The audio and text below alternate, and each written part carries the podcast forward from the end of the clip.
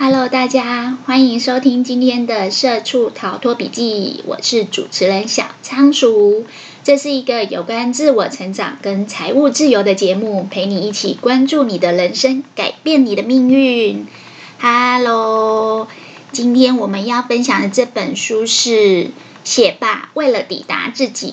写吧，为了抵达自己。这本书的作者名字叫梅丽史翠普。没错，就是那个美丽史翠普，但是她的美丽是没有力气的美丽，所以如果你对这本书有兴趣的话，可以上那个网站去搜寻一下。这本书里面其实，呃，我觉得他分享了很多自己写作的过程。他是一个写作的呃课程的老师，看完他的书以后，真的会考虑有系统的去上他的写作课。虽然我不认识这个老师，但是我有在关注他的呃粉丝团、粉丝专业。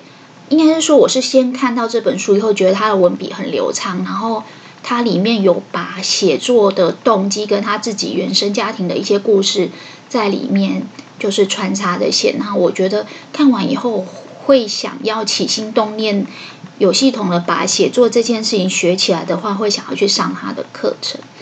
它里面有分享了一些写作的优点，还有呃一些如何开始自己动笔写作，还有一些写作的原则。嗯、小仓鼠自己觉得这本书的文笔清晰流畅，而且很能直达内心。其实这本书大概看有半年多了，但是想到要重新就是把它录成。呃，声音档在整理笔记的时候，其实没有重看这本书。这本书大概是在半年前看的，然后要再重新整理这个呃录节目的大纲的时候，其实脑海里面就只有出现一句话，就是他那时候有讲说，其实他觉得写作的过程就是一个疗愈伤口的过程，他就很像是你小时候。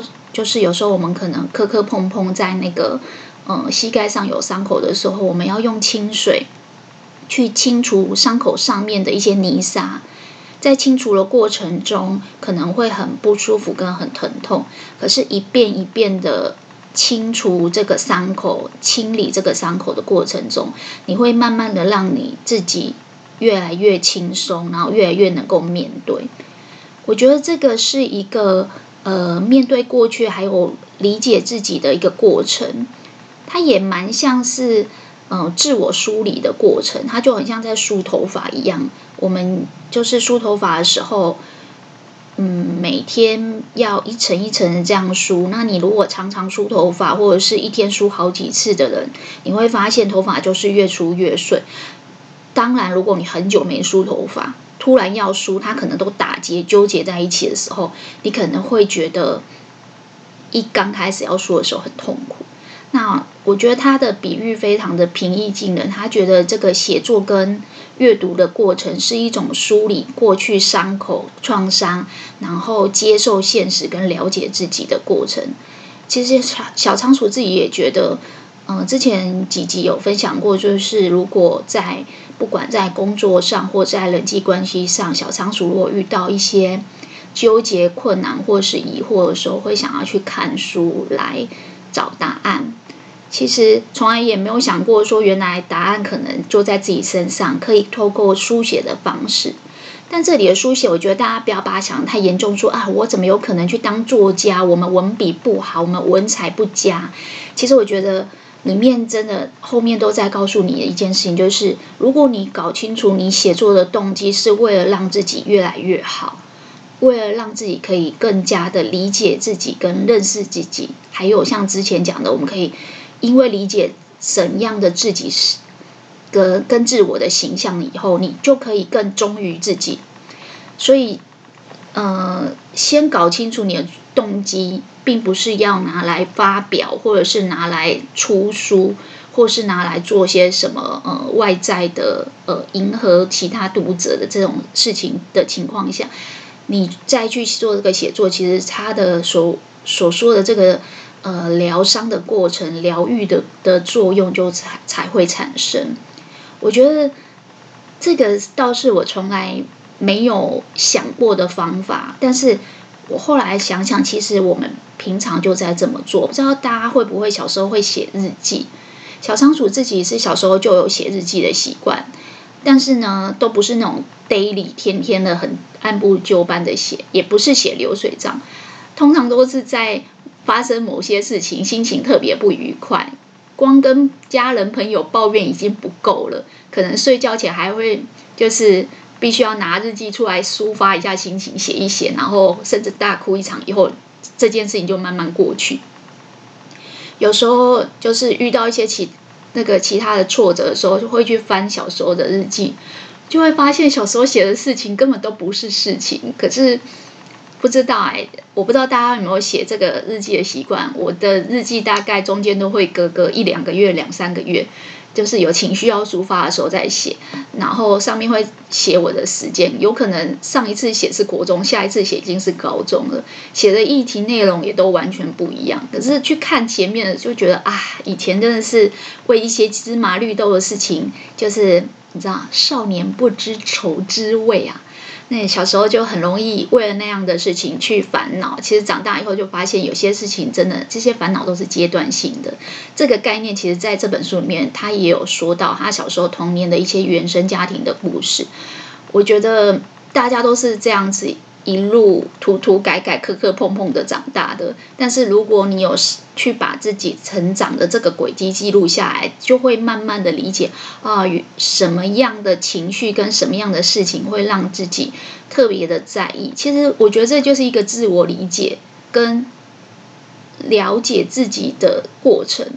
能够这样理解自己，其实未来要如何忠于自己，或者是如何过更好日子，就会更容易。所以其实里面就有在讲说，写作最主要就是让你一个梳理自我跟认识自我的过程。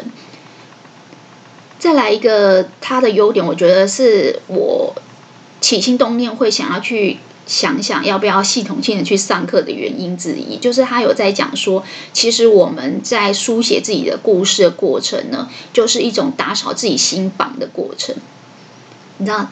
我们现在很流行那个极简跟断舍离，就是房间很杂乱要整理。它里面就有讲到说，其实我们会去喜欢囤积一些旧的东西，或甚至喜欢囤货，或者是累积一些杂物。其实这都背后都有代表一些原因故事。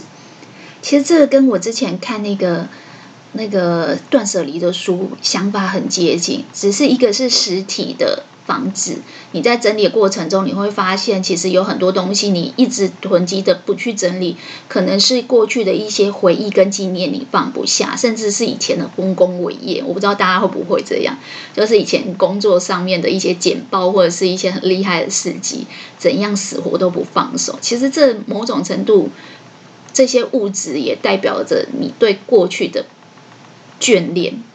那再来一个就是说。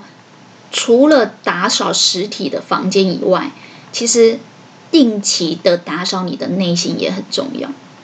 就像我刚才说梳头发一样，如果你每天都有习惯，早上起来刷牙、洗脸的时候就会把头发梳一梳，你会发现头发其实很好梳开。可如果你就是很久才梳一次头发，你会发现啊，很难呐、就是有时候纠结到生气，想要拿把剪刀把它剪掉算了，就是就是理理不断。越理越乱，这样。那其实上房间也是这样。你如果十几年打扫一次，甚至有些爸爸妈妈很喜欢囤东西，二三十年才整理一次，真的会疯掉。其实我们的内心跟我们实体的房间一样，也是需要一段时间一点一滴的来断舍离整理的。我觉得这个概念真的蛮好的。这会是小仓鼠想要有系统的去学写作的原因。就是说，如果我们把这个写作的习惯养成以后，嗯，光每天这样子梳理自己的人生，你就会发现你的人生变得顺畅。他这本书的最后面就有写说，为什么会把书名写成就是写吧，为了抵达自己，是因为其实我们常常会在烦恼、痛苦的时候想要找朋友倾诉，可是常常苦无对象，或者说。嗯，不一定有那么适合的对象喜欢听你倒垃圾。但是事实上，你这些真的都是垃圾吗？其实有些情绪我们是重复的，一直不断的出来，那也许是你的课题。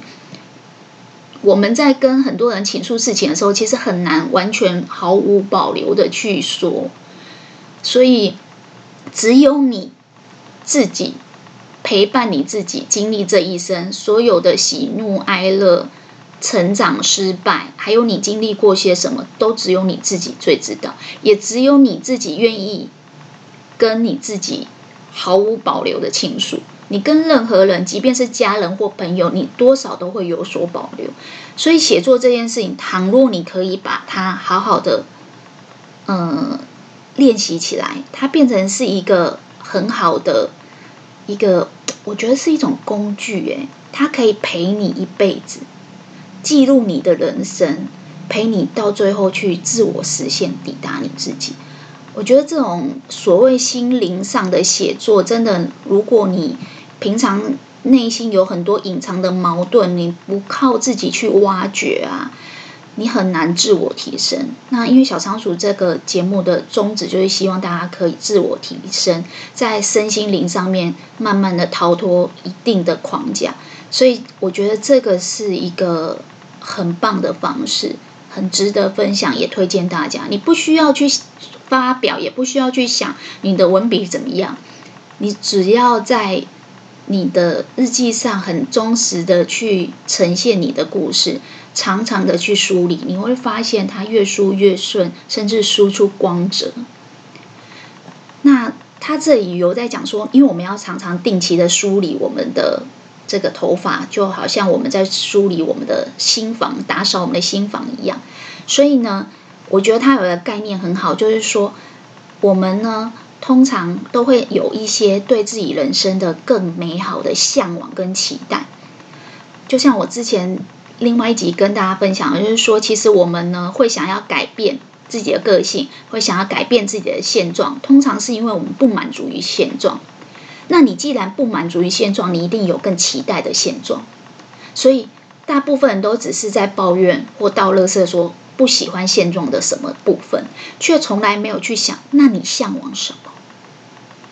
诶，你知道吗？看到这一段文字的时候，小仓鼠就觉得，真的，其实我之前就有想要来弄一个类似梦梦想墙。我不知道家是不是跟小仓鼠一样，是小时候是文具控，长大是笔记控，就是很喜欢把自己向往的事情在手账上面书写下来。其实以前我会耶，就是在杂志上，或者是在报章杂志上，或者是一些网络上看到一些自己相对比较向往的生活或人事物，我会把它写下来或剪贴下来，就是把它。我知道国外有些那个有些 KOL 他们会做自己的梦想墙。那像这样子，你可以用文字的方式，或用图像的方式，把你的生活哲学跟你未来所向往的方式书写下来。它蛮多时候就是一个正面的引导，因为我们的人生其实，在人生中会做很多大大小小不同的抉择，而这些抉择最后就会总合成构成你的人生。所以你可以透过书写回去检视你。从小到大所做的选择，但是不是叫你去自我鞭打跟责难自己哦，是让你很客观的去呈现，拉出一个一点距离去书写这个你过去的故事，然后慢慢的再把你所向往的东西加进去。那个概念有点像什么，知道吗？我不知道大家有没有装潢过房子？小仓鼠有那个投资房地产跟股票的经验。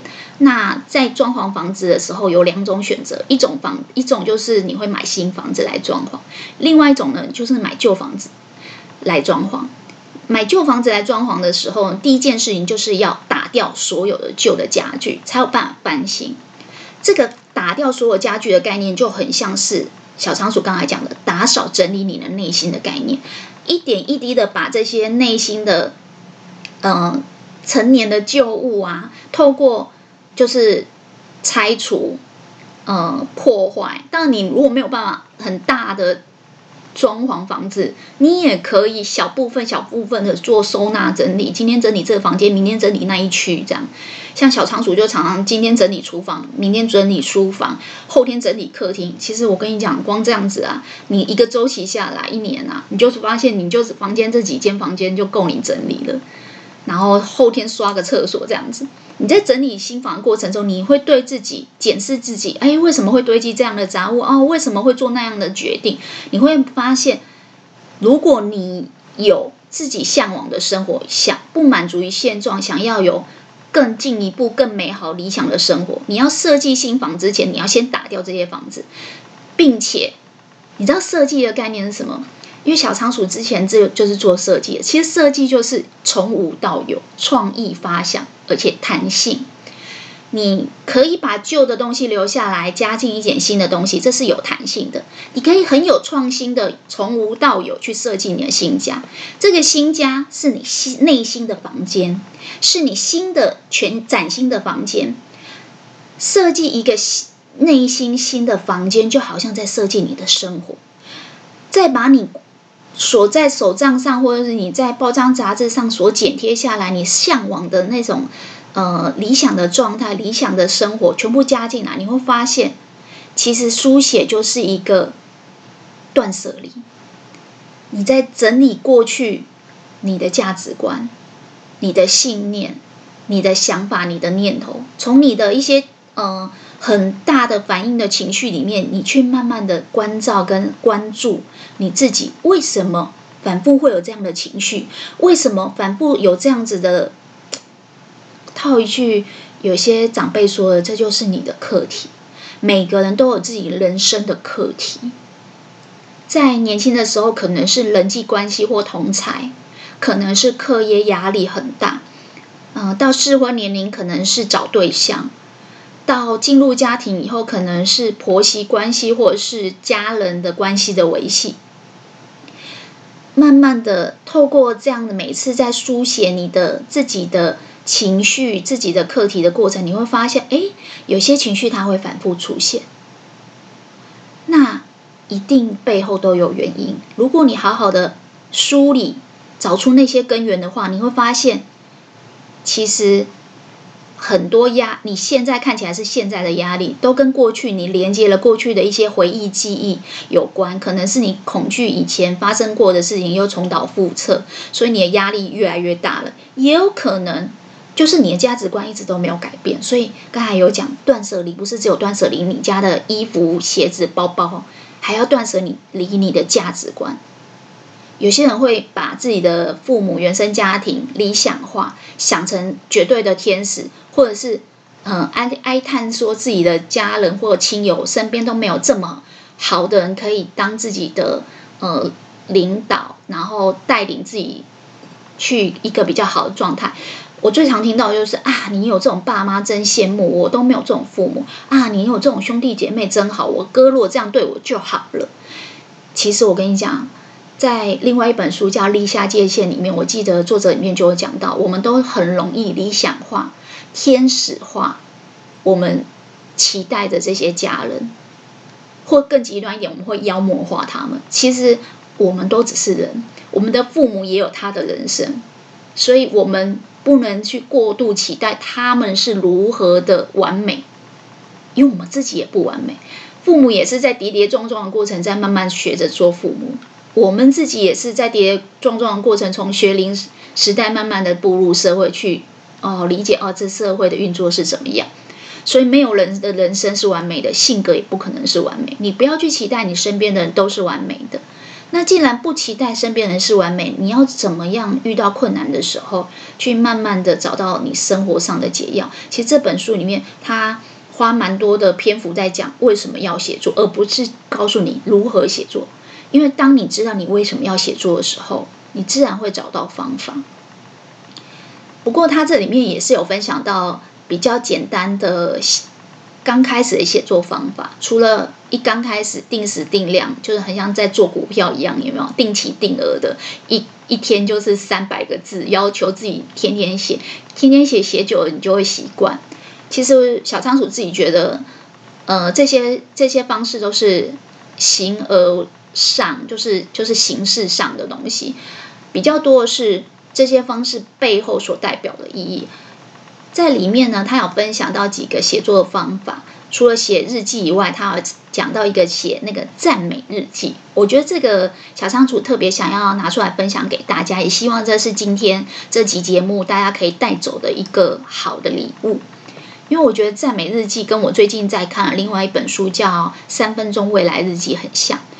小仓鼠正在好好的写那三分钟未来日记，打算写个半年到一年左右再来跟大家分享其中的心路转折跟跟。成果就跟存股一样，就是有些东西它需要让子弹飞一回再来分享，会比较有其价值。这个赞美日记呢，我觉得它很像是呃剪接师。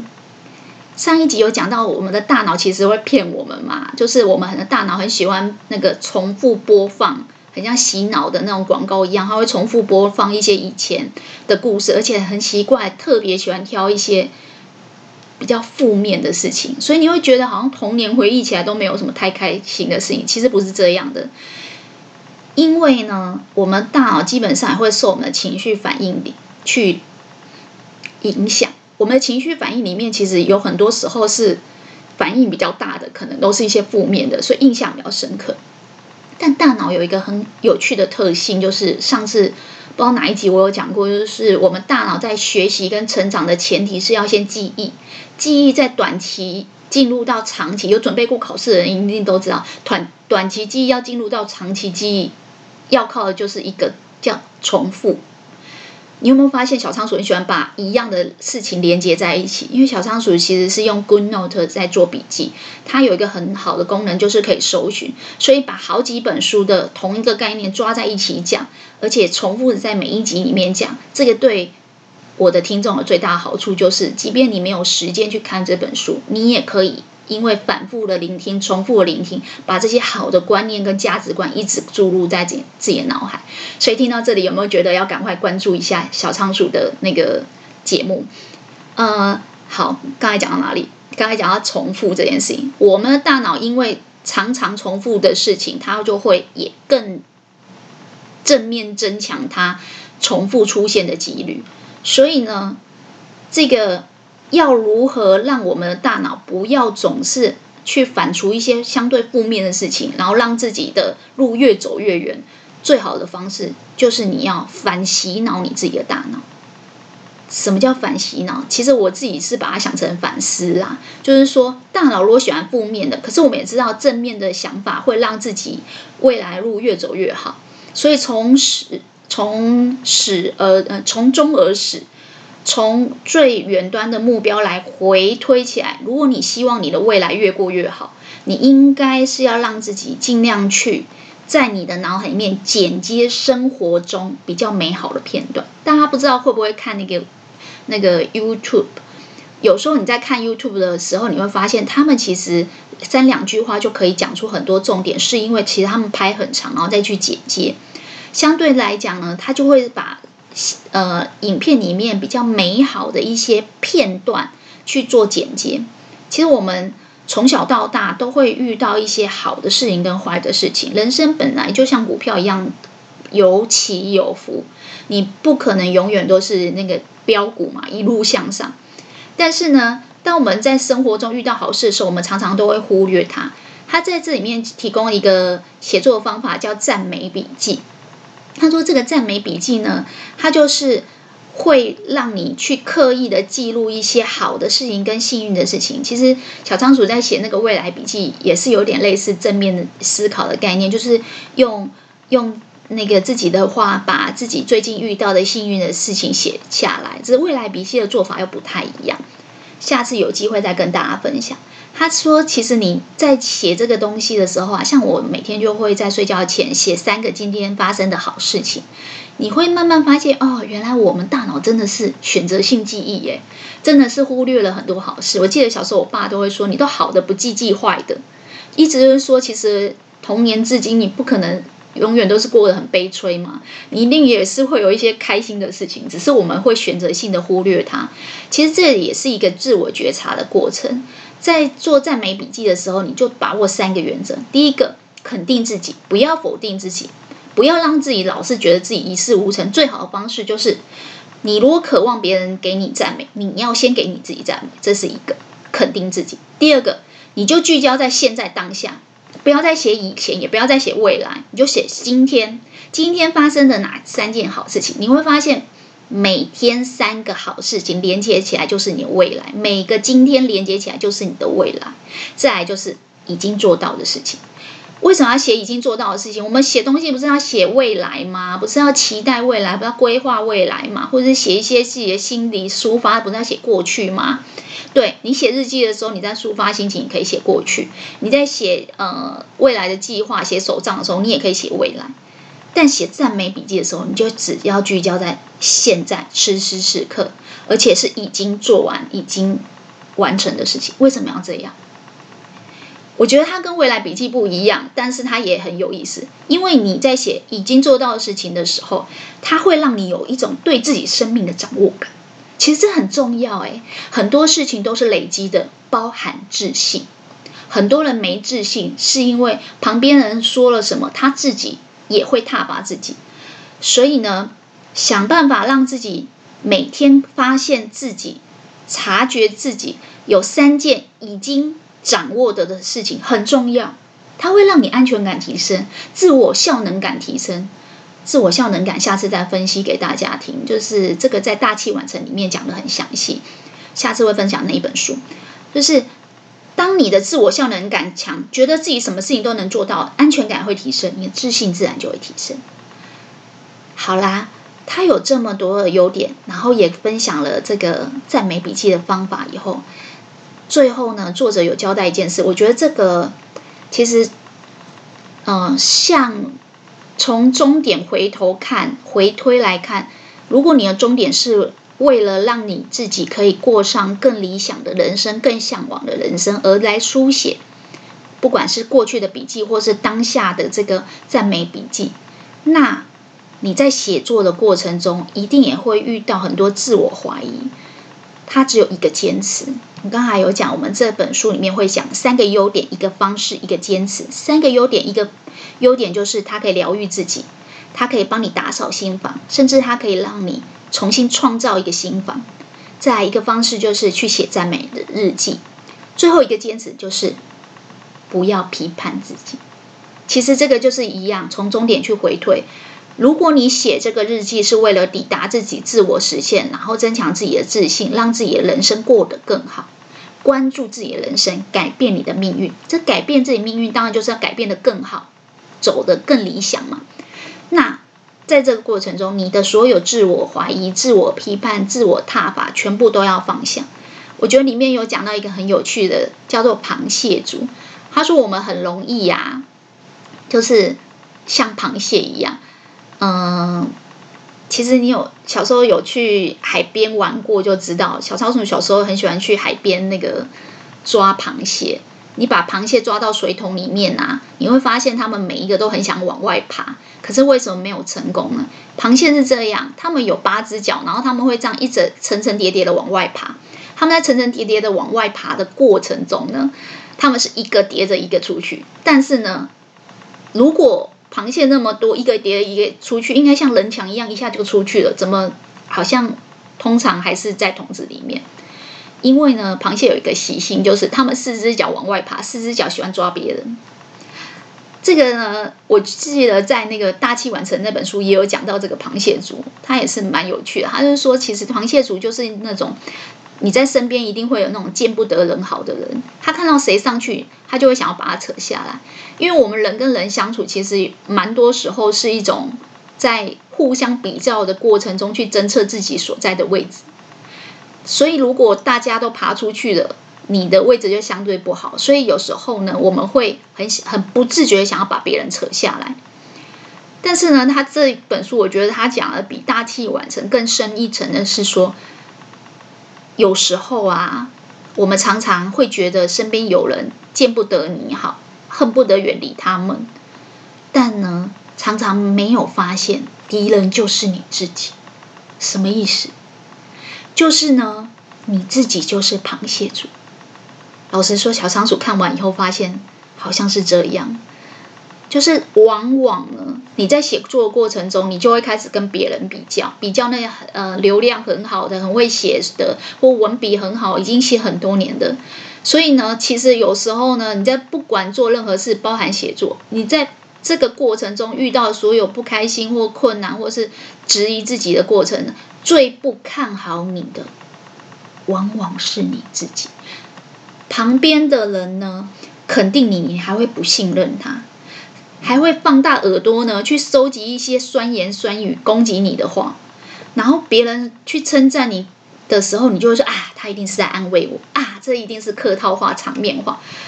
其实看到这一点，我就觉得啊，对，其实会自我怀疑、自我伤害的过程啊，其实这也是一种想要更好的过程，就是说，你比如说在准备考试或什么的时候，你中间一定会遇到挫折，因为你想要更让人生更进一步，有更高的期许，所以你在做努力。可是，在这中间，你一定也会质疑自己，所以这个真的非常的难。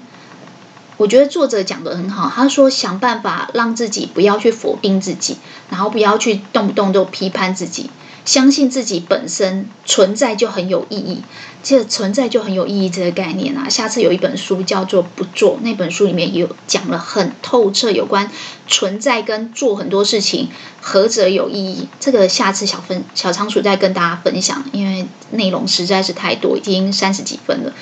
OK，所以呢，这本书里面呢、它其实就有在讲说，如果呢，我们写作呢是要。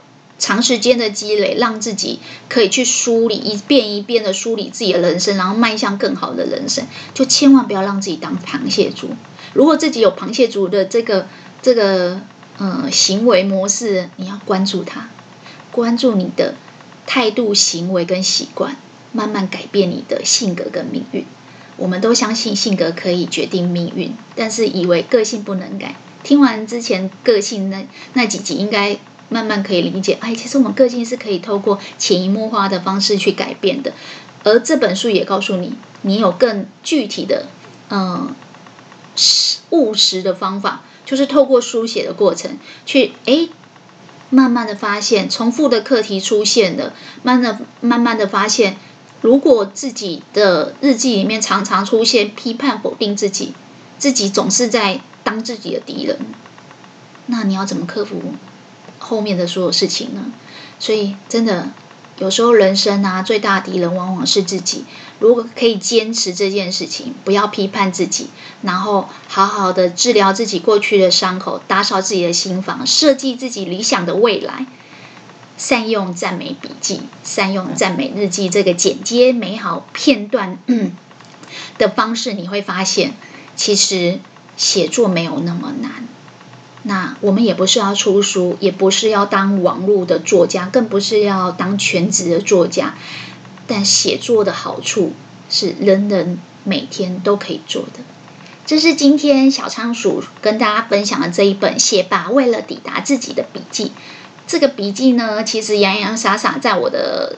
那个电脑里面有二三十页，但是要用三十分钟的时间跟大家分享，时间真的非常的仓促，所以今天就先跟大家分享到这边。对于节目的内容感兴趣的话，请记得帮我按赞留言，呃，也可以善用一下下载的功能，反复聆听，因为节目比较长，你可以分段慢慢听。